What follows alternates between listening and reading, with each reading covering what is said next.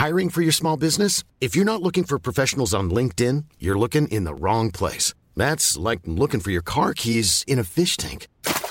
LinkedIn helps you hire professionals you can't find anywhere else, even those who aren't actively searching for a new job but might be open to the perfect role. In a given month, over 70% of LinkedIn users don't even visit other leading job sites. So start looking in the right place. With LinkedIn, you can hire professionals like a professional. Post your free job on linkedin.com slash people today.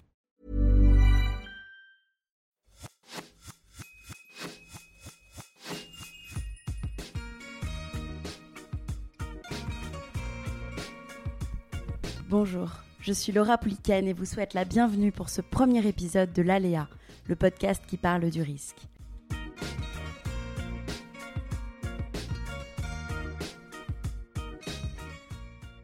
Pour ce premier épisode, j'ai choisi d'inviter Corentin Follen. C'est pas que j'ai pris des risques, c'est que les risques étaient très importants.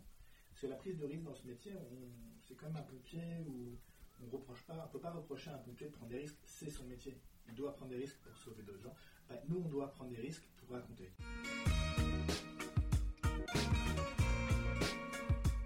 Corentin Follen, tu es photoreporter depuis 2004.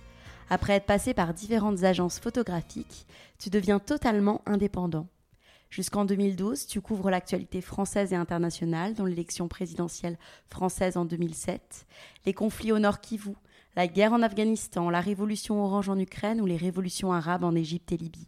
Avant de prendre du recul, du temps et d'orienter ton travail vers des histoires plus longues et une réflexion plus documentaire comme celle d'Haïti.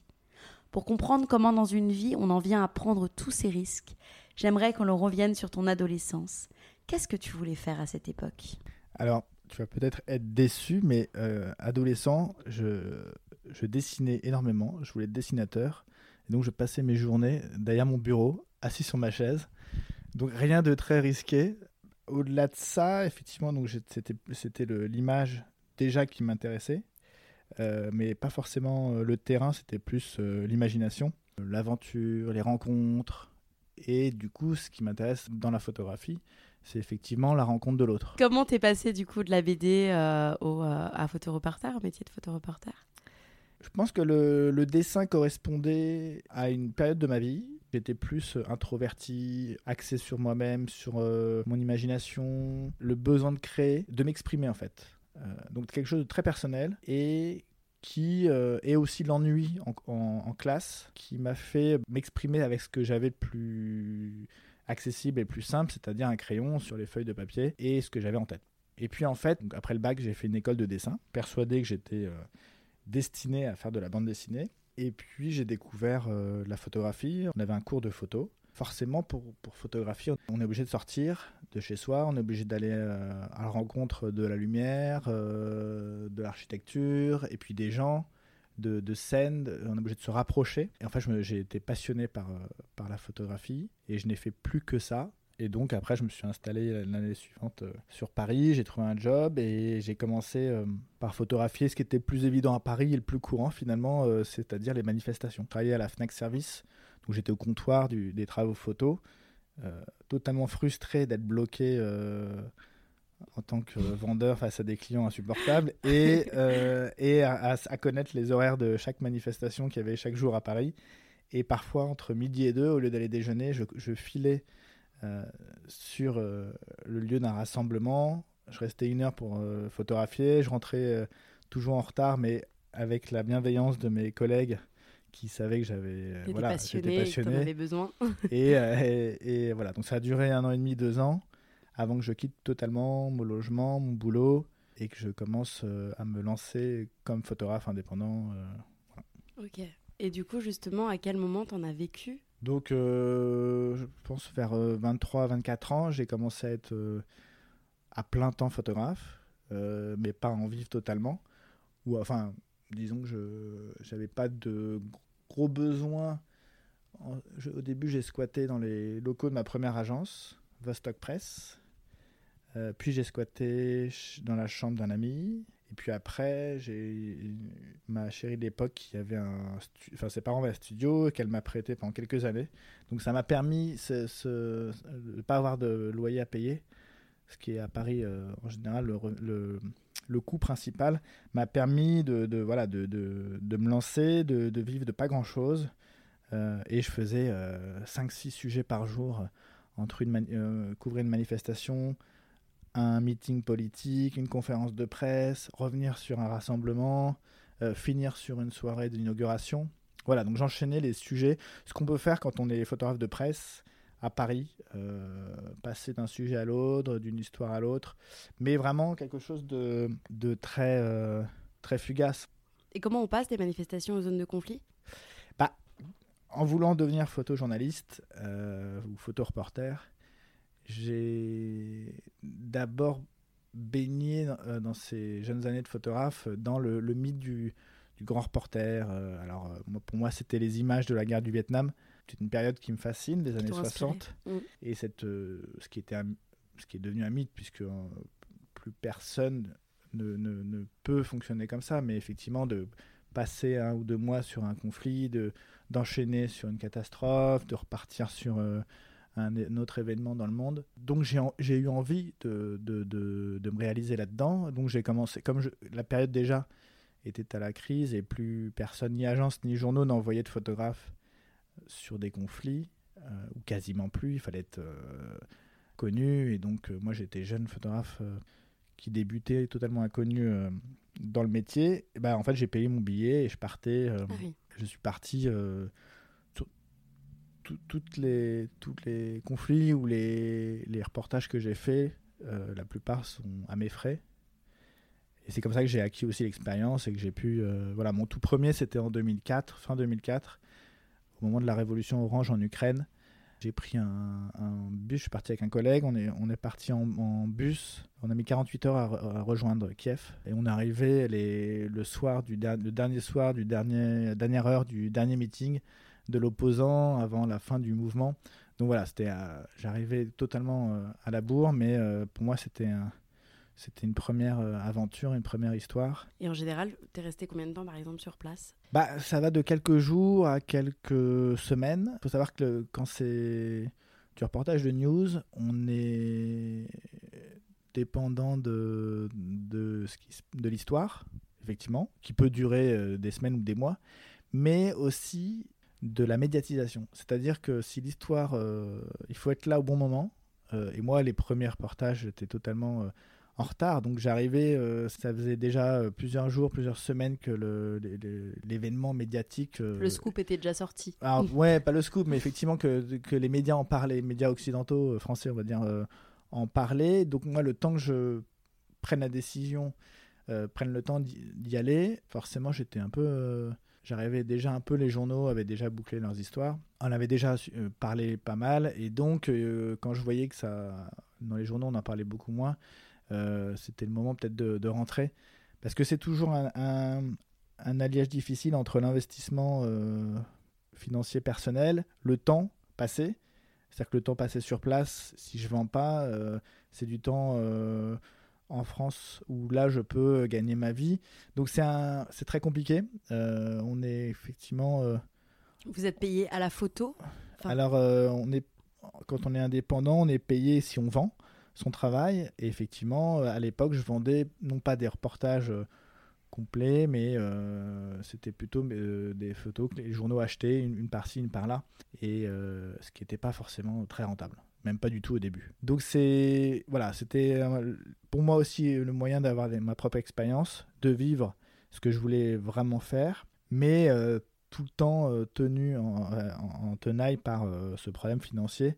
Il faut savoir que quand on part sur un pays comme ça, où il y a une situation difficile, bah, tout coûte plus cher, l'hôtel, les transports, euh, les moyens. Donc c'est voilà, c'est avec un petit budget, euh, pas, évident de, s'y retrouver. Et qu'est-ce qui te motive pour être là dans ces événements C'est une passion pour l'actualité? Mes premières années où j'étais vraiment dans l'actualité, euh, je faisais que du news. Euh, c'était autant la, passion du, reportage, c'était aussi un apprentissage, une découverte euh, d'apprentissage de, l'histoire qui était en marche et qui pour moi me fascinait. J'avais envie d'être euh, sur place, j'avais envie de, vivre cet instant, que ce soit une révolution, que ce soit un conflit. C'est le meilleur moyen en étant sur place de réaliser, de se rendre compte. Et j'avais envie aussi de, que mes photos entrent dans l'histoire, c'est-à-dire J'avais Oui. envie de, de- On n'est pas là que pour. euh, ça serait totalement hypocrite de dire qu'on est là uniquement pour porter le message, euh, pour euh, sauver la veuve et l'orphelin et pour. euh, voilà, pour. euh, au nom des grands idéaux du, du- de ce métier qui sont tout à fait honorables et qui sont fondamentaux. Mais on est là aussi pour soi-même et, pour, et surtout quand on est jeune. Quand on débute, quand on se cherche, et comme tous les reporters quand on est les premières années, c'est qu'on est, on est, on est là aussi. On, on- on a, c'est, vraiment une école d'apprentissage. Enfin, il y a pas des, il existe des écoles de journalisme, mais la vraie école, c'est sur le terrain.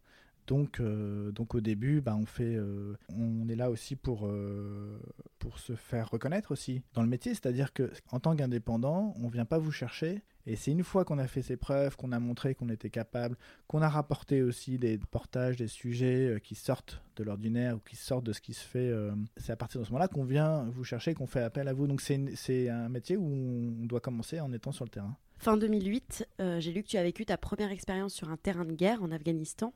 Tu es également allé au Congo. Quel risque on prend à se rendre dans un pays en guerre comme l'Afghanistan? Alors l'Afghanistan, j'y suis allé en partie avec l'armée française. C'est-à-dire que moi j'avais fait une demande pour pouvoir les suivre. L'Afghanistan c'est un conflit particulier.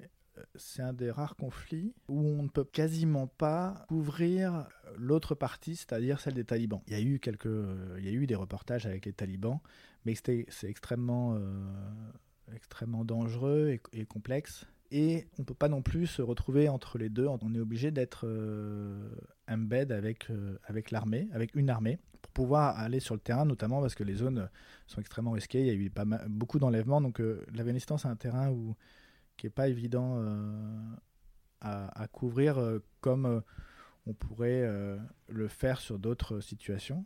Donc j'étais en partie chaque jour. moi, j'avais trouvé un hôtel à Kaboul. Euh, je racontais aussi le quotidien dans Kaboul, donc je me, je me baladais entre guillemets dans, dans la ville. Et de temps en temps, je partais euh, plusieurs jours avec l'armée euh, française. Et donc j'étais avec eux dans les véhicules, j'étais avec eux sur les bases. Voilà. Le risque, il était d'être pris au milieu d'une attaque. Enfin, c'était un risque et en même temps, c'était aussi ce qui était, ce qui aurait pu être intéressant à raconter, c'est-à-dire la, la qu'est-ce que qu'est-ce que vivent au quotidien les, les soldats et qu'est-ce qu'ils subissent quand ils sont attaqués. Donc ça peut être des embuscades et ça peut être aussi quelque chose qui est plus compliqué à, raconter, c'est-à-dire et qui est quand même beau- beaucoup plus flippant, euh, ce qu'on appelle les IED, c'est-à-dire des, engins explosifs en général enterrés sur les routes et qui explosent au passage des convois. Donc là pour un photographe c'est compliqué euh, à raconter parce que c'est très soudain. Euh, si on est dans le véhicule, bah, on y passe. Donc c'est un peu une espèce de loterie. Et c'était ce qui était le plus flippant pour moi, c'est-à-dire qu'on on avait des trajets parfois de plusieurs heures, enfermés dans un véhicule totalement blindé avec une toute petite lucarne pour voir l'extérieur. Et pendant des. et voilà, pas grand chose à raconter en photo. Une fois qu'on a fait quelques photos de soldats euh, assis à attendre ou sur la tourelle extérieure euh, avec le paysage qui défile, bah, on n'a pas grand chose à raconter donc on attend. Et là, c'est le moment où on, com- on commence à gamberger en se disant bon, alors si ça saute, il y a 7 véhicules, j'ai une chance sur 7 que ça tombe sur, sur Mm. mon véhicule. Enfin voilà, c'est. Et je pense Et comment on se Qu'est-ce qu'on se dit à ce moment-là? C'est le pire parce que c'est vraiment le, sort euh, qui, jouera euh, en votre faveur ou défaveur. Euh, on ne sait pas quand ça va arriver et surtout on n'a pas de moyen d'action. S'il y a une embuscade et ça tire, à la rigueur, on peut toujours se mettre à l'abri, on peut toujours photographier la réaction des soldats. On, a un rôle à jouer, c'est-à-dire qu'on est là pour raconter. Une explosion, c'est très fugace et il n'y a pas grand-chose à montrer. Et on se sent, je pense, totalement. Mais je pense que c'est un peu la même réflexion que devaient avoir les soldats. C'est-à-dire, c'est on est là un peu à attendre, euh, passif, sans avoir aucune, euh, aucun moyen de, de, de, bah, de- gérer ça. C'est le côté, euh, on subit en fait. Voilà. Bon, il s'avère que ça n'a jamais été le cas, ni en termes d'embuscade, ni en termes de- d'explosifs. Donc j'ai raconté plutôt les patrouilles, la sécurité, euh, le quotidien aussi dans les camps qui beaucoup d'heures d'ennui à attendre, euh, s'occuper, faire du sport, euh, nettoyer, et des patrouilles à marcher dans les villages. voilà, donc c'était finalement le, le- on avait une vision d'Afghanistan extrêmement dangereuse et c'est le cas. Et en même temps, il s'est absolument passé aucune, il n'y a eu aucune prise de risque, aucune situation vraiment où j'aurais pu, enfin voilà, où, où, le risque était présent, ça ne s'est pas vu en fait. Il était latent, mais il n'était pas, je l'ai pas, je l'ai pas vu. Qu'est-ce qui fait que tu y retournes toujours, toujours, toujours? Est-ce que c'est la passion pour la... Est-ce que c'est l'adrénaline devient comme une drogue? Euh, Je ne suis pas devenu accro à ça. Et d'ailleurs, euh, c'est pas pour rien qu'il y, y, a quelques années, j'ai mis un peu le holà sur, sur l'actualité chaude, on va dire. Euh, et j'ai pris mes distances et je suis passé à des reportages beaucoup plus euh, posés, ce qui ne veut pas dire sans risque, mais avec des risques beaucoup plus mesurés. Et en tout cas, je ne me retrouve plus quasiment plus sur, le, sur la ligne de front. On va en parler. Ouais, on va en parler. Qu'est-ce qui pousse? Mais en fait, on est, je pense que quand on est, on est passionné, euh, quand on, a, on adore ce métier, on est accro à ça. Et même si maintenant je ne suis plus à partir dès qu'un conflit euh, se déroule, j'ai encore ça en moi, c'est-à-dire que je, j'ai cette envie, je, je, regarde ce qui se passe, aux informations, je me dis si j'y étais, qu'est-ce que je ferais? Je suis frustré en fait, euh, aussi de ne pas y aller, d'avoir loupé tel événement, telle révolution. Par exemple là récemment il y avait le, début en octobre euh, d'une révolution euh, au Liban, à Beyrouth. Je me suis dit ce que j'y vais, j'y vais pas. Et le, bon, pour plein de raisons, d'agenda, de, de, de, famille peut-être de famille aussi, puisque j'ai un, petit garçon, euh, et puis d'engagement euh, professionnel de, de, tout, de, tout ordre. Euh, j'ai pas pu y aller. Mais à chaque fois qu'un gros événement comme ça, médiatisé, arrive, effectivement, à chaque fois, j'ai ce, cet instinct de me dire est-ce que j'y vais? Est-ce que comment comment est-ce que quand est-ce que j'y vais? Est-ce que je pourrais y aller? Et puis très vite, bon, je, je pense que j'ai c'est la maturité ou en tout cas le aussi mon parcours qui a évolué. Donc je me dis non mais je suis sur cette histoire ça serait dommage de la louper, euh, j'ai tel euh, événement, etc. Donc je me suis un peu assagi là-dessus, mais j'ai toujours ça en moi, effectivement. Finalement, je suis, je suis drogué, mais j'arrive à me contrôler. Euh, mais effectivement, les, les, les, années où je faisais, où je couvrais plusieurs gros événements d'actualité dans l'année. C'était voilà, dès, dès, que dans les médias on annonçait le début d'un conflit, d'une d'une révolte euh, ou d'une situation, euh, j'étais extrêmement attentif et, je me disais est-ce que j'ai l'argent pour partir? Quand est-ce que je peux partir? Et j'étais beaucoup plus libre parce que j'avais quasiment pas de commandes dans la presse, euh, pas d'engagement familiaux, donc j'étais vraiment prêt à, à, partir, à sauter dans l'avion et c'est ce que j'ai fait pendant plusieurs années. Quels sont les événements où tu as pris le plus de risques justement? Bah, Là où j'ai, je pense, vraiment, on va clairement dire les choses, mais frôler la mort, c'était pendant la révolution en Libye. J'y suis pas resté longtemps, et pour cause, les troupes de Kadhafi euh, reprenaient le dessus. Euh, donc la situation était extrêmement dangereuse. Les journalistes étaient vraiment euh, pris pour cible et surtout on était vulnérable. on ne savait pas ce qui allait se passer si Kadhafi reprenait Benghazi. Et là j'ai pris, c'est pas que j'ai pris des risques, c'est que les risques étaient très importants. Parce que la prise de risque dans ce métier, c'est comme un pompier où on reproche pas, on peut pas reprocher à un pompier de prendre des risques, c'est son métier. Il doit prendre des risques pour sauver d'autres gens. Bah, nous, on doit prendre des risques pour raconter. Voilà, donc c'est pas. Peut revenir sur ce terme, mais hum, disons que je me suis retrouvé avec d'autres collègues euh, dans le désert avec la rébellion euh, qui venait de Benghazi et on a été euh, plusieurs fois bombardés. Donc le bombardement, c'est une situation très stressante, surtout au milieu du désert sans aucune protection c'est que bah, on attend que ça se passe, la bombe tombe, on ne sait pas où elle va tomber, et c'est un peu, on en revient à ce qu'on disait sur l'Afghanistan, mais c'est une situation très désagréable, euh, au-delà de la violence de ce qu'est un bombardement, et qu'on n'a on a aucune emprise sur le réel, et on subit ce qui se passe. Euh, on n'est pas dans l'action. Donc, euh, et à ce moment-là, effectivement, les bombardements, les tirs aussi, qui à, plusieurs kilomètres, qui qui euh, des troupes de Kadhafi et qui vous des balles qui vous sifflent, euh, qui vous qui vous frôlent, qui explosent à vos pieds euh, et vous courez, vous êtes dans le désert donc il y a aucune, enfin tout est plat, aucune manière de se protéger et surtout les rebelles qui fuient. On attendait des heures et puis dès que les, combats commençaient, comme c'était des combats à distance, ils n'avaient pas les moyens de répliquer et en fait ils s'enfuyaient. Et donc ça c'est une situation de, panique en fait. et tout le monde panique et, vous vous êtes là pour faire des photos et au moment où l'action commence, et eh ben en fait euh, c'est le moment de partir. Donc c'est extrêmement euh, frustrant professionnellement. on a l'impression d'être totalement inutile, de pas faire son travail et d'être dans une. On pense au travail à ce moment-là. Bah oui, c'est moi je suis là pour ça. Je suis justement pas là pour uniquement euh, regarder et vivre euh, et vivre l'action. Euh, je pense qu'il y a peut-être des reporters. Malgré la panique. Malgré la panique. mais au, au, final, comme tout le monde s'enfuit, bah, l'idée c'est de de rejoindre sa voiture et son chauffeur avant que lui-même panique et vous laisse en rade au milieu du désert. Donc c'est une situation qui a, qui a, duré plusieurs jours avec très peu de photos et au bout d'un moment on se dit mais en fait là j'attends juste le moment où c'est moi qui me prendra la balle tout ça pour pas grand chose. Donc, euh, on a eu des discussions avec des. On était plusieurs photographes ensemble, indépendants, pour pouvoir se payer un chauffeur voiture, qui était un, étudiant d'ailleurs, c'était pas son métier, un étudiant euh, libyen, mais qui était lui aussi euh, complètement flippé à certains moments, parce qu'il n'avait pas du tout l'habitude de ça. Donc voilà, c'était beaucoup de discussions autour de la prise de risque. Et, comme la situation tournait en la défaveur de la rébellion avec qui on était, à un moment donné, avec d'autres confrères, consoeurs, on a pris la décision de rentrer. Et moi, c'était vraiment la peur, peur qui me faisait euh, l'instinct de survie, en me disant en fait, j'ai pas envie d'y rester. D'ailleurs, quelques jours après, il y a eu euh, deux confrères euh, qui ont été tués. Donc, donc voilà, il y avait vraiment un sérieux risque. Et, et moi, j'ai vu mes limites en fait. Donc c'était en 2012, si je me trompe pas, 2011, 2011 j'ai vu les limites de justement de cette, recherche d'adrénaline que j'avais, parce qu'il y a l'excitation effectivement du terrain. C'est ce qui permet aussi de, rester, parce qu'on n'a aucune raison, si on, si on est censé, qu'on on réfléchit, on n'a aucune raison de vouloir prendre des risques. La peur, c'est vraiment l'instinct animal qui vous permet de, de, survivre. Et nous, on doit se battre contre cet instinct qui nous dit mais non, mais n'y va pas, c'est dangereux.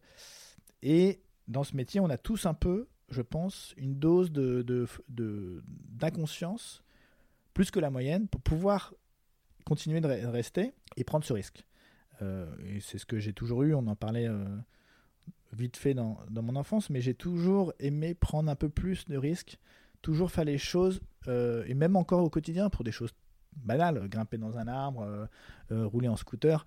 j'ai toujours ce moment où ok, il y a un petit risque, mais allez, je peux le prendre, euh, je suis pressé, je peux le prendre, j'ai envie de... J'aime bien frôler un peu cette limite sans être euh, totalement euh, casse-cou, mais j'aime bien, j'aime bien prendre un peu plus peut-être que la moyenne ce risque. Parce que c'est là où on se sent vivre, c'est là où on se sent vraiment pleinement vivant. Alors c'est peut-être une phrase peut-être cliché, mais on se sent jamais autant vivant que quand on, on frôle la mort. c'est une phrase qu'on peut entendre souvent mais qui est vrai en fait. Euh, on a besoin, je pense que quand on fait ce métier, on a peur du, on a peur du quotidien, on n'est pas fait pour être pour avoir des horaires, on n'a pas d'horaire, on n'a pas de, un bureau euh, où tous les jours on pointe, euh, et on a besoin d'être sans cesse, chaque jour, vivre une situation différente. Et, et, et, aussi palpitante, qui nous tient en vie en fait. Je pense qu'on est des... Les reporters sont des comme dans d'autres corps de métier à risque, on a besoin de vivre euh, des, de vivre des émotions, de vivre intensément les choses. C'est ce qui nous, c'est ce qui nous fait, euh, ce qui nous fait vibrer en fait. Mais les syndromes post-traumatiques existent? Comment ils sont pris en charge? Alors ils sont pris en charge que si on décide de les prendre en charge. Alors je sais que dans les rédactions pour les salariés de retour de conflit, ceux qui le souhaitent peuvent être, prendre rendez-vous avec un psychologue, peuvent être à l'écoute. Parfois, il y a un débriefing, mais ça, c'est pour les grosses rédactions. Euh, quand on est indépendant, bah, en fait, euh, c'est à soi-même de gérer avec euh, le désir de le faire déjà. C'est une barrière, je pense, mentale. Et on en parle de plus en plus dans le métier, mais il y a encore 15 ans, c'était un gros tabou, ce qu'on appelle les PTSD, le syndrome, en gros, d'un traumatisme que peut vivre d'ailleurs pas que les, journalistes, hein, mais les humanitaires, les soldats, n'importe quelle personne qui vit un traumatisme violent, un accident, une attaque euh, armée ou euh, une agression. Et euh, alors moi j'en ai eu. En rentrant de Libye? Alors en fait, j'ai jamais eu de cauchemar. J'ai jamais été réveillé en pleine nuit, comme on peut imaginer, comme on peut voir dans certains films, totalement torturé par des images de cadavres qu'on a vus, de, personnes blessées, d'explosions, ce genre de choses. Je pense aussi j'ai su m'arrêter au moment où effectivement je me suis rendu compte que le danger physique, c'était pas ce qui. En gros, j'étais pas accro, suffisamment accro à l'adrénaline pour prendre autant de risques. Et aussi, je me suis dit, j'ai pas envie de finir plus tard euh, bourré de, de togs totalement euh, dépressifs, alcooliques et totalement mégalo à parler de moi j'ai fait tel conflit, moi j'ai couvert, comme certains vieux, vieux briscards de la profession peuvent devenir. Et c'est vrai que, alors c'est aussi peut-être un stéréotype, mais c'est une réalité aussi. Mais voilà, il y a des, des, travers du métier qui, faisaient, qui me faisaient pas rêver en fait. Parce que ça me faisait pas rêver, parce que j'étais pas profondément, euh, pas profondément ce, cette envie et ce besoin, ce désir d'être uniquement que sur des conflits. Et puis, ça c'est plus une réflexion plus personnelle et plus professionnelle, je me suis rendu compte que ce qui m'intéressait, c'est d'aller plus en profondeur dans des histoires euh, et pas forcément suivre que des hommes armés, que des, que des situations euh, voilà, sur la ligne de front. Il y avait des choses beaucoup plus, enfin tout aussi ou intéressantes à raconter. Voilà, c'est à ce moment-là que j'ai commencé mon travail sur Haïti euh, qui n'était pas un travail lié à une actualité. En 2017, selon Reporters sans frontières, 65 journalistes ont été tués dans le monde. Aujourd'hui, le métier a beaucoup changé. Les journalistes et notamment les photographes sont devenus une cible. Est-ce que tu peux m'expliquer pourquoi? Je pense que c'est l'arrivée d'Internet qui a changé profondément la, manière de faire le métier et la manière dont notre métier est perçu. Euh, avant Internet, le seul moyen de s'informer, c'était un journaliste qui, qui était sur le terrain, qui enregistrait, filmait, photographiait, écrivait, envoyait les informations à son journal, qui les publiait. Et euh, c'était bah, basiquement la manière d'informer les populations euh, d'un pays. L'arrivée d'Internet et surtout l'arrivée du smartphone, c'est-à-dire d'un téléphone avec lequel on peut filmer ou photographier et envoyer directement l'information, le poster en ligne. Donc les réseaux sociaux. Donc la combinaison d'Internet, réseaux sociaux et smartphone a fait que l'information, elle est en direct constamment et n'importe où. Au fin fond du Bangladesh, de la Mongolie ou des États-Unis, on n'a plus besoin, entre guillemets, d'envoyer un journaliste pour savoir ce qui se passe. Donc l'information a totalement été chamboulée. Du coup, les populations, les gens, sur toute la planète, ont une conscience à peu près du même niveau du rôle d'un journaliste. C'est-à-dire que les gens euh, sur place sont eux-mêmes journalistes. Ils informent. Alors, ils ne sont pas journalistes parce qu'ils ont un point de vue totalement orienté, par rapport à leur, euh, à leur désir de faire passer un message, mais c'est eux qui gèrent pour eux l'information qu'ils veulent donner. Et là, d'un coup, les journalistes ne sont plus les seules personnes qui peuvent un peu porter leur parole, mais ça devient un groupe, pas un lobby, mais, euh, mais en tout cas une, une institution qui euh, va porter une parole que eux pourraient maîtriser. On devient une cible, c'est-à-dire qu'on dérange. On n'a plus besoin de vous, les journalistes, parce que nous, nous-mêmes, on peut faire notre propagande, et ce que vous, vous appelez l'information euh, devient insupportable et surtout, on peut, on peut tenter de la contrôler. Donc on est devenu une cible, euh, on est une cible, ah, on est devenu euh, d'abord une cible de monnaie d'échange, d'échange. Les premiers enlèvements de journalistes, alors j'ai pas le de date, mais je pense que c'est les années 70-80, on devient d'un coup pour des groupes armés, on devient un potentiel d'intérêt, et puis après on devient aussi on, dérange et donc on doit, être, on doit nous faire taire. Je pense qu'il n'y a jamais eu autant de journalistes, de médias, de médiums dans tous les pays maintenant. Euh, alors, des journalistes indépendants, des, journalistes citoyens, donc qui mélangent et l'information en bas de chez eux, parfois euh, engagés, souvent engagés. Mais il n'y a jamais eu autant. Du coup, on devient vraiment euh, l'ennemi à abattre. Le, celui qui apporte le message devient euh, le responsable de mm. l'information. Donc c'est un métier qui maintenant devient très compliqué. Aussi parce que si on dit quelque chose, tout de suite derrière, au-delà de tous les commentaires, euh, les, trolls et toute personne qui a son mot à dire et peut le dire parce que maintenant sur les réseaux, chacun peut prendre la parole. Donc c'est une cacophonie totale. Tout est, tout est controversé, tout est remis en question, mais également ce qu'on dit, et c'est plutôt bien sur la valeur de l'information, c'est ce qu'on dit peut être vérifié tout de suite. C'est-à-dire qu'on peut annoncer un chiffre, on peut annoncer un événement. Derrière, n'importe qui peut euh, prouver que non, il n'y avait pas autant de personnes. Regardez, j'ai une image, on voit qu'il y a moins de monde ou plus de monde. Non, j'ai fait des recherches, euh, le chiffre que vous avancez, la date que vous avancez, euh, le nom que vous avancez n'est pas vrai. la personne en question citée peut y répondre.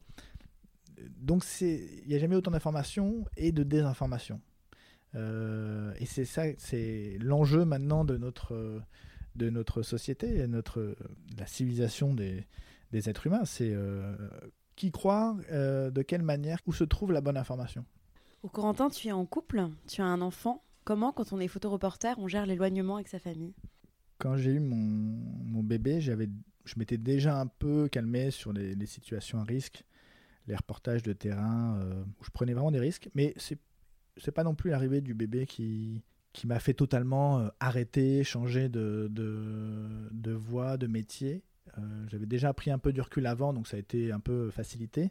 Euh, et forcément, les premiers mois, la première année, bah, on part, on part plus du tout. Enfin, si, je suis parti, je crois, quand même au bout de peut-être six mois.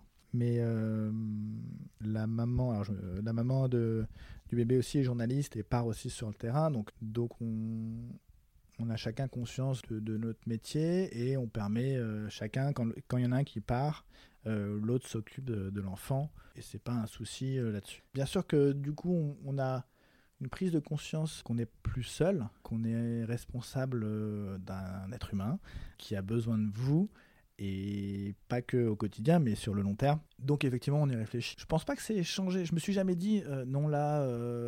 avec, avec pense à ton pense à ton fils, n'y va pas. C'est- Ça m'est jamais arrivé. Euh, je continue à euh, aller sur le terrain et euh, sur des moments euh, risqués, avoir la même démarche de gestion du risque, que ça soit en Haïti ou où la violence euh, de la rue euh, peut arriver, euh, mais que ça soit aussi euh, sur d'autres euh, d'autres terrains. euh, Quand vous rentrez, vous en parlez ensemble? J'ai jamais vraiment parlé de. Je, je- je peux parler de plein de choses, mais c'est vrai que le, en général, quand je rentre, euh, ou quand je rentrais de reportage, euh, j'aime pas parler de, de ce que j'ai vécu. Il y a que entre reporters qui sommes allés sur le même terrain où on peut se comprendre et on peut en discuter. Mais je suis quelqu'un qui est. J'ai du mal à raconter mes propres histoires. J'aime bien raconter les, les- les histoires des autres. Je suis fasciné par la vie des gens. Mais ma vie à moi, je la trouve pas. euh, spécialement fascinante et suffisamment et je sais pas raconter des histoires c'est ça le problème aussi donc euh, donc je raconte euh, très rarement mes expériences de terrain sortir l'anecdote euh, raconter comment ça s'est passé euh, dans les détails C'est pas un besoin pour exorciser. non pas du tout enfin moi j'ai absolument pas ce, ce besoin Aujourd'hui, tu ne fais plus de photos de guerre. Tu dis dans une interview où on en a parlé que tu vois tes limites, que tu n'es pas accro aux armes, à la guerre et à la violence et que tu quittes le conflit. Est-ce que finalement tu as réalisé que tu avais pris trop de risques et que tu arrêtais par peur? J'arrête pas uniquement que par peur. Je me suis fait peur. Euh, j'ai perdu euh, deux très bons amis euh, Lucas Dolega et Rémi Hochlik deux années euh, consécutives. Qui eux étaient sur le premier Lucas était en, en Tunisie au moment de la révolution. Il a été tué par un policier. Et un an après Rémi Hochlik était en Syrie et lui il a été pris pour cible et bombardé par le régime de Damas. Donc à ce moment-là on était de la même génération, on a été ensemble sur les mêmes conflits, et d'un coup, euh, c'est la convergence de plein de, plein de, plein de points. Je pense que j'arrivais à une réflexion, euh, à l'aboutissement du- ou au début d'une réflexion sur euh, ce que je voulais raconter. Euh, Est-ce que c'est vraiment le news show qui m'intéressait? Euh, Quand je me retrouvais euh, de plus en plus avec euh, 10, 20, 50 euh, ou 100 euh, euh, journaliste ou photographe au même endroit à faire les mêmes photos. Je me suis demandé, moi, en tant qu'indépendant, quelle était ma place, qu'est-ce que j'apportais à l'histoire ou à l'événement. J'ai vu effectivement, mes, je me suis fait peur en Libye, j'ai vu, j'ai vu les, les limites. Et puis le début aussi d'un, du danger qui commence un peu à venir grignoter votre, votre conscience ou votre inconscient. Euh, et puis ces deux amis euh, que j'ai perdus, cette idée en moi de me dire que je serai le prochain. Donc là, je me suis dit, mais en fait, euh, en fait, j'ai- plus envie, en fait. J'ai plus envie. Alors j'avais, cette envie, c'est-à-dire qu'au moment où la révolution, euh, juste après la révolution de euh, Libye, la révolution en Syrie a commencé, je me suis dit, il faut que j'y aille. Et je me suis rendu compte que j'avais, c'est pas moi qui avait envie, qui était intéressé d'aller raconter ce qui se passait pour montrer ce qui se passait, c'est que mon parcours professionnel, après euh, avoir couvert tel et tel conflit, telle situation, m'obligeait à y aller. Il fallait que j'y sois, mais j'avais pas du tout envie d'y aller. Et donc là, je me suis dit, mais c'est complètement euh, absurde. Euh, Je, je, suis totalement flippé à l'idée d'y aller, mais je, je vais me forcer à y aller parce que parce que pour le boulot, parce que c'est une suite logique, etc. de ce que je fais. Et je me suis dit, mais non, c'est. c'est Voilà, donc j'étais pris dans un, un questionnement euh, très personnel, déroutant, euh, bourré de contradictions. Et puis j'étais très critique aussi sur la manière dont une partie du métier fonctionne. C'était pas moi qui estimais que c'était important d'aller, c'était que la médiatisation de la situation me poussait à chaque fois à partir. Euh, pour des raisons à parfois uniquement économiques, parce que comme je suis indépendant, il faut que je ne peux repartir que si je, gagne ma vie. Donc pour gagner sa vie, quand on est, si on est là au bon moment de la médiatisation de l'événement, on arrive à vendre ces images. Si on est là juste après, on vend aucune image. Toute cette réflexion euh, a fait que j'ai pris du recul. Ça n'a pas été facile parce que ça fonctionnait bien ce que je faisais, euh, je vendais, j'étais reconnu, j'avais des prix, etc. Donc la prise de risque a été à ce moment-là de, changer d'orientation, en tout cas de, partir sur... Euh, on travaillait sur Haïti, où là, personne ne m'attendait. Euh, pendant plusieurs mois, plusieurs années, j'ai réalisé un travail de fond que j'ai pas vendu tout de suite et que j'ai fini par euh, vendre et, réaliser un, travail suffisamment conséquent pour être reconnu. Mais, euh, mais ça aussi, c'était une prise de risque. Avoir l'honnêteté intellectuelle de me dire que je, faisais jusqu'à présent ce travail, pas forcément pour les bonnes raisons. Je le faisais bien, hein, et c'était relativement utile, mais qu'est-ce que j'apportais vraiment au regard quand on est à 50 photographes et qu'on fait à peu près la même photo et qu'on l'envoie aux rédactions Alors certes, peut-être dans le lot, notre photo est publiée, mais j'avais pas l'impression de j'avais pas l'impression d'apporter une vraie réflexion. Je faisais une photo que tout le monde faisait qui était publié sur un article ou dans un journal que je ne choisissais pas, avec un point de vue que je ne choisissais pas, euh, ou un titre qui ne, qui ne me correspondait pas forcément. C'est quoi les risques à Haïti que tu prends aujourd'hui? Haïti, les, risques euh, qui sont quand même relatifs, mais le plus gros risque, et d'ailleurs même sur les terrains de conflit, hein, le plus gros risque, euh, c'est l'accident de voiture. Parce que les routes sont en mauvais état, parce que, le chauffeur, parce que la conduite dans, beaucoup de pays est, assez euh, on va dire sauvage, souvent je me dis, je me suis toujours dit que je finirais euh, mort écrasé dans, euh, un accident de, de, la circulation au fin fond d'un pays, plutôt qu'une balle une balle dans le cœur ou voilà, l'appareil photo à la main de façon héroïque. Et, et, on en parle souvent entre confrères, consoeurs, de, du risque de l'accident. En fait, c'est ça, c'est peut-être le plus gros risque. Et puis il y a aussi le risque criminel. Maintenant, euh, le plus gros risque, le plus gros risque, c'est d'être pris à partie en tant que photographe ou en tant que journaliste. Euh, ce qui m'est arrivé en Haïti, je m'en suis toujours bien sorti parce que je connais bien les gens, je connais comment la situation euh, peut très vite chauffer, peut être pris à partie quand on est pris à partie par une foule. C'est très compliqué à gérer. C'est peut-être parfois plus compliqué que finalement, quand ça tire, euh, on se dit là, si je me mets ici, je suis physiquement à l'abri, j'attends, euh, voilà, c'est des prises de risque, j'ai peu de chances de me prendre une balle perdue. Par contre, quand on est pris à partie par une foule, ça peut très vite déraper, et en Haïti également. L'année dernière, j'étais sur, je couvrais une manifestation en Haïti.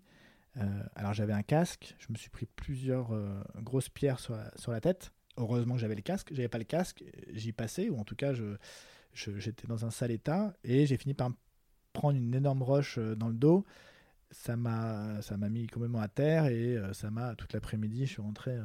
Donc c'est des, des, prises de risque. Ça peut être, mais ça peut être du racket ça peut être un coup de couteau ça peut être on peut être arrêté par la police c'est pas forcément des risques. On risque pas forcément sa vie. De toute façon faire une photo prendre prendre un appareil photo sortir dans la rue. Mais même en France on peut aller dans des quartiers compliqués euh, être photographe, c'est prendre le risque, enfin faire une photo, c'est prendre, le risque d'être agressé, invectivé, euh, bousculé, euh, frappé, et c'est pas forcément le pays, les pays les plus dangereux en termes de, criminalité ou, en tout cas de, par exemple, quand on voit les, quand Reporters sans frontières sort sa carte, enfin son compte rendu de, des journalistes qui sont tués ou arrêtés ou blessés. C'est souvent d'ailleurs les, journalistes locaux. Alors, c'est-à-dire, euh, un journaliste du Venezuela euh, a mille fois plus de chances, enfin de, malchance plutôt, de risque d'être arrêté et tué par son propre gouvernement qu'un journaliste américain ou français ou chinois qui viendrait au Venezuela. Finalement, les, j'ai la chance en tant que journaliste français, avec un passeport européen, avec euh, une valeur, c'est terrible à dire, mais une valeur euh, euh, diplomatique plus, plus respectée. J'ai plus de chances de m'en sortir si je suis arrêté, comme j'ai été arrêté en, en Égypte pendant la Révolution. Bon, bah, une heure après, j'ai pu sortir parce que j'étais j'étais français. J'aurais été journaliste égyptien, je restais plusieurs mois avec une mobilisation qui n'est pas pas forcément international et, euh, un oubli qui, se fait. Donc euh, voilà, c'est le risque, il est effectivement il y a le risque du, terrain, mais il y a le risque aussi de la valeur euh, de monnaie d'échange qu'on représente. Après, aussi en tant que photographe, enfin journaliste français, blanc, européen, je peux être aussi une, monnaie d'échange et donc je peux être ciblé dans certains pays de plus en plus euh, comme étant euh, source de revenus, source de pression euh, diplomatique, d'échanges. voilà, on sait qu'il y a des journalistes qui ont été occidentaux, on va dire, qui ont été échangés contre la libération de prisonniers. voilà. Donc cette prise de risque, elle n'est pas flagrante, mais elle existe. Dans tes derniers projets aussi, j'ai entendu parler de l'Ardon premier. Est-ce que c'est pas une prise de risque justement de sortir de ta zone de confort avec ce genre de projet? Oui, oui, oui. Alors c'est bien qu'on en parle aussi dans la prise de risque parce qu'il y a la prise de risque euh, physique et puis il y a la prise de risque professionnelle. Et c'est, je pense, celle qui est peut-être pas la, plus évidente. Parce que y a une euh, mon travail a été remarqué en tant que photojournaliste, euh, photographe de news, photoreporter, euh, donc sur des sujets qu'on dirait respectables, avec une ambition internationale, avec un message sur des valeurs, enfin qui sont facilement acquis à la cause et qui représentent une démarche intellectuelle assez estimable. Et puis, euh, et puis en fait, j'avais aussi, j'ai aussi ce besoin de m'exprimer. Ah, ça, c'est, je pense, mes, mes années de, d'artiste euh, et de formation euh, artistique et de besoin aussi de créativité. J'ai aussi ce travail que j'ai fait sur mon fils, qui est un, un travail sur, sarcastique sur l'arrivée, la naissance de mon enfant, où je me moque littéralement de lui et de, de, ses poupons et de, et mais je me moque surtout parce qu'en fait, même, même si c'est un travail qui où il y a de l'humour et de, la caricature, c'est un travail qui a du fond.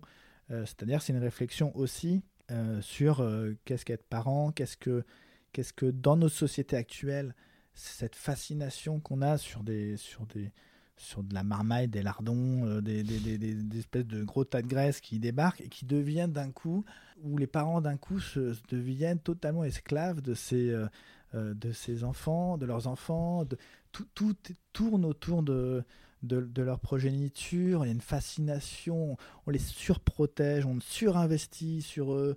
On, enfin, il n'y a qu'à voir. Moi, je, les rares fois où je suis rentré dans un, une boutique uniquement pour les bébés, les nouveau-nés, c'est les trois quarts de ce qui est vendu. Je ne comprends pas l'intérêt. Euh, c'est un espèce de, Non, mais c'est absurde. On vend des, des, sièges qui s'inclinent, qui tournent, qui font de la musique, qui bercent, qui. Euh, alors qu'en fait. Euh, Au final, ne pas s'en servir. Un, bon coussin, on pose le bébé dessus, il s'endort et puis basta en fait. Donc c'est un travail effectivement photographiquement totalement où je mets en scène mon fils, qui correspond pas du tout à un travail de photojournaliste, qui est un travail purement on va dire, artistique, et qui, euh, et là d'un coup les gens ont dû se dire mais qu'est-ce que c'est que ce travail alors une grande partie ont trouvé ça euh, plutôt drôle plutôt euh, ce côté caricature un peu grotesque mais avec un, message de fond assez intéressant je sais que d'autres n'ont pas dû comprendre le, le, le... mais d'un coup l'image que je devais avoir d'un reporter de terrain avec euh, grands discours et des grandes ce qu'on entend souvent dans, dans, notre métier en fait euh, bah ouais on peut on peut aussi ne pas que se prendre au sérieux. C'est ça la richesse aussi de notre métier de photographe, c'est que tout est possible. On peut aussi euh, faire un travail qui raconte d'une autre manière. ce qui est important, c'est d'avoir quelque chose à raconter. Moi, tout ce que je fais, il y a toujours un message, c'est toujours un parti pris, c'est toujours un engagement de ma part. Euh, même si c'est de, la dérision, même si c'est de la... J'ai fait un travail aussi qui s'appelle euh, donc c'est un duo que j'ai, avec un, ami documentariste, Jérôme Clément Vils, et on a fait un, travail purement artistique où lui se met en scène, où on le met en scène dans des situations complètement euh, surréalistes, euh, absurdes, décalées, et on se moque un peu de, notre société ou d'une partie de notre société. Et voilà, ça c'est un travail aussi qu'on a fait. Mais la photographie est vecteur d'un message et il y a plein de manières de, de le porter. J'ai créé ce podcast pour inspirer mes auditeurs sur les différentes prises de risques. J'aimerais ainsi savoir ce que toutes tes expériences t'ont apporté. Je pense qu'il y a un mot, un terme qui est fondamental dans la prise de risque, c'est la liberté. On n'a qu'à voir un peu, moment là, tous les pays qui sont euh, et les peuples qui se, qui se révoltent, euh, qui prennent des risques physiques, euh, ils se mettent en danger pour une seule raison, c'est la liberté. La liberté de s'exprimer, la liberté de vivre. Et je pense que notre métier en tant que photographe, il est intimement lié à la liberté parce que en tant que journaliste, on se bat chaque jour pour avoir la liberté d'informer, pour avoir la liberté d'aller sur place, de d'accéder là où on veut pas qu'on soit, là où on refuse, qu'on et en prenant des risques. Euh, euh, il y a des journalistes qui prennent des risques euh, financiers parce que quand on fait une enquête, quand Mediapart fait une enquête sur des, des, sujets extrêmement touchy, politico-financiers, ils prennent des risques d'avoir des procès, ils prennent des risques d'avoir une enquête, un redressement fiscal. Donc c'est une prise de risque. Donc en fait, la liberté, elle est, elle est vraiment le vecteur de notre, de notre travail. Et en prenant cette part de liberté, je pense qu'elle nous libère aussi. Elle, nous libère parce que quand on va sur le terrain et qu'on se rend compte comment vivent les gens, quels risques ils prennent chaque jour pour euh, parler, pour oser parler, pour oser s'exprimer, pour oser euh, critiquer, euh, nous, en tant que moi, en tant que Français, je me dis, mais en fait, la liberté que j'ai encore la chance d'avoir dans mon pays, elle n'a pas toujours été le cas. Elle peut être mise en question sans arrêt, surtout en ce moment où la liberté de, s'exprimer, la liberté d'opinion, la liberté euh, de dire les choses n'est pas forcément euh, acquise en fait. Et quel conseil donnerais-tu à quelqu'un qui veut sortir de sa zone de confort mais qui a peur?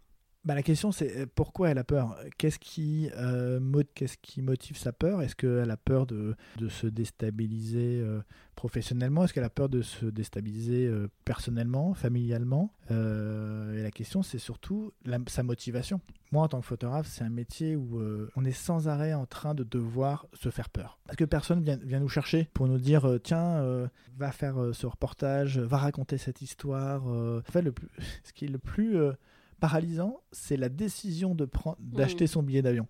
Une fois qu'on a le, billet d'avion acheté, en fait, plus le choix. Il n'y a plus le choix. Euh, euh, on, va forcément, euh, on est parti en fait. Et là, la, peur disparaît et le risque, ça se, ça se, ça se contrôle au jour le jour dans le quotidien. Mais le, le plus paralysant, c'est finalement c'est de la décision en fait. C'est ça qui est le plus effrayant. Toute dernière question que je pose à tous mes invités. C'est quoi ta définition du risque et quels sont les risques nécessaires pour vivre pleinement? Bah, Le risque, c'est de, ne rien faire. Euh, le risque, euh, c'est l'ennui. Le risque, euh, c'est de se retrouver dans un choix de vie, enfin dans une vie qu'on n'a pas choisie. Et je pense que effectivement, dans notre société, on ne supporte plus le risque. Je pense que dans notre vie, on, ne peut se construire qu'en prenant des risques si on a un rêve en tête, si on a un désir, bien sûr qu'on doit prendre des risques. C'est inhérent.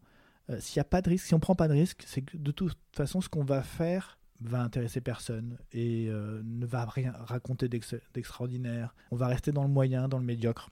Et ça, c'est fondamental. Il faut, il faut repousser les limites sans arrêt, en fait.